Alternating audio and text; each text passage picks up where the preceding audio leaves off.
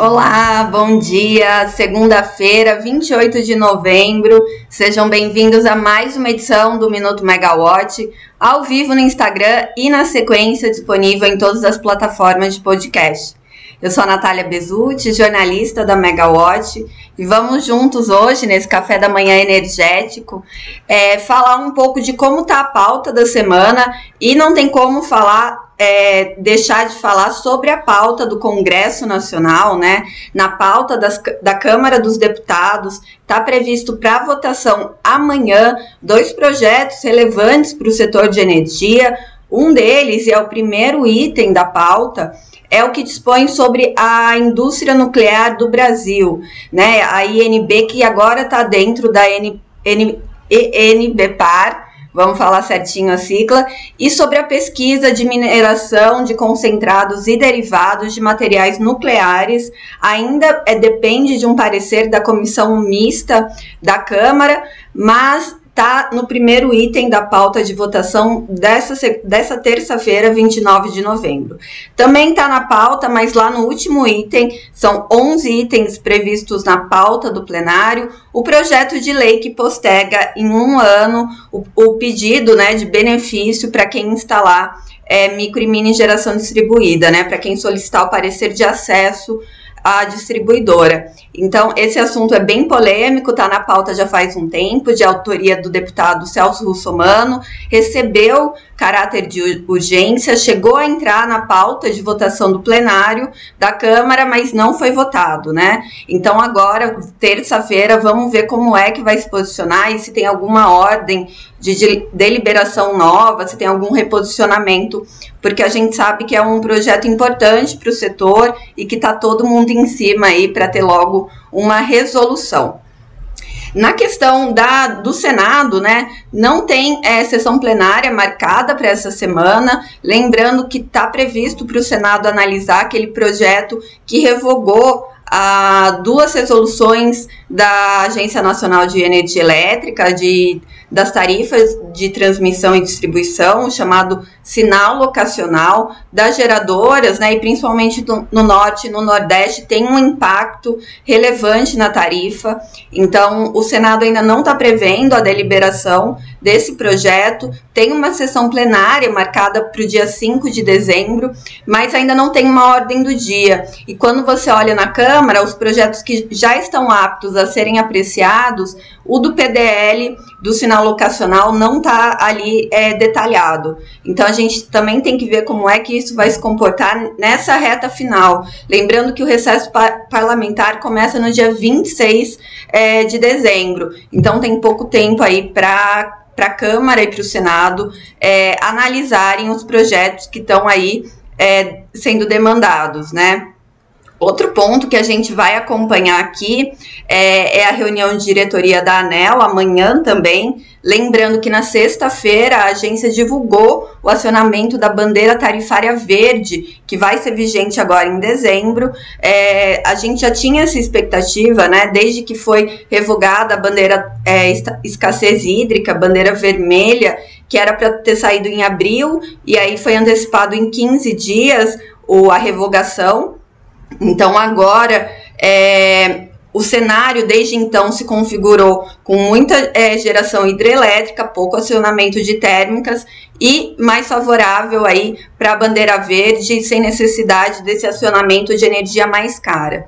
E como a gente falou, amanhã tem reunião ordinária de diretoria é, dos, dos 13 itens que foram publicados na pauta de quinta-feira, um já foi retirado de pauta, agora a pauta está com 12 itens, e o que foi retirado é o pedido de reconhecimento de excludente de responsabilidade no descumprimento do cronograma da implantação da termoelétrica Coari, no Amazonas, né, na cidade de mesmo nome.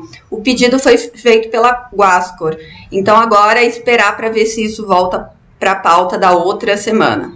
Bom, aqui na Megawatt a gente sabe que o ano está acabando quando tem é, quando é colocado na pauta o orçamento da CDE para o próximo ciclo. Então a ANEL delibera amanhã a proposta do orçamento da CDE. Além disso, tem abertura de consulta pública do edital do leilão de transmissão de junho do próximo ano, né? O primeiro leilão de transmissão de 2023, além da do reajuste tarifário anual da Equatorial Energia Piauí e do pedido das metas do Mais Luz para a Amazônia, do, das distribuidoras do Grupo Energisa, que é a Mato Grosso, Tocantins e Rondônia. Nas últimas semanas, a Energisa Rondônia divulgou que antecipou em um mês o, a etapa 2022 do Mais Luz para a Amazônia, é, atendendo 900 famílias né, no estado.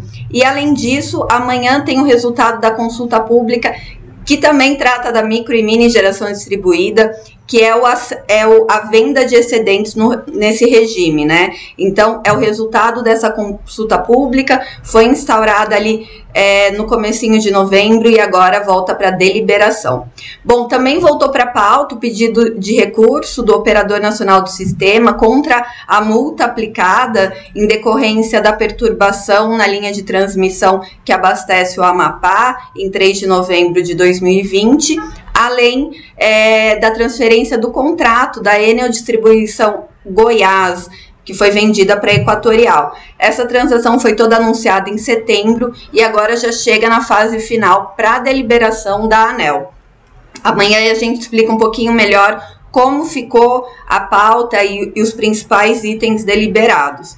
Lembrando o minuto de sexta-feira que a Camila Maia falou sobre a reunião mensal da operação, né, o PMO, o, o operador indica um crescimento de 1,2% na projeção da carga para dezembro.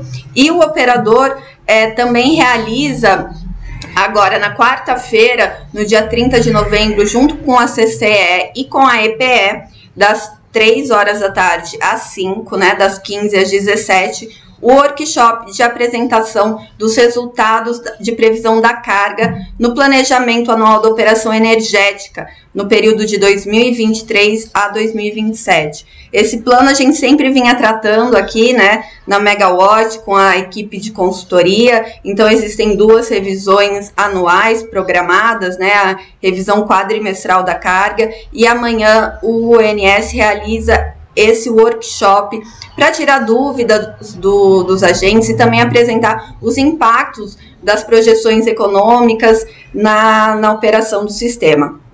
Bom, na sexta-feira, lembrando que o evento é online, tá? Quem quiser acessar, tem mais dados ali na página do operador para se cadastrar e acessar na quarta-feira a reunião, o workshop.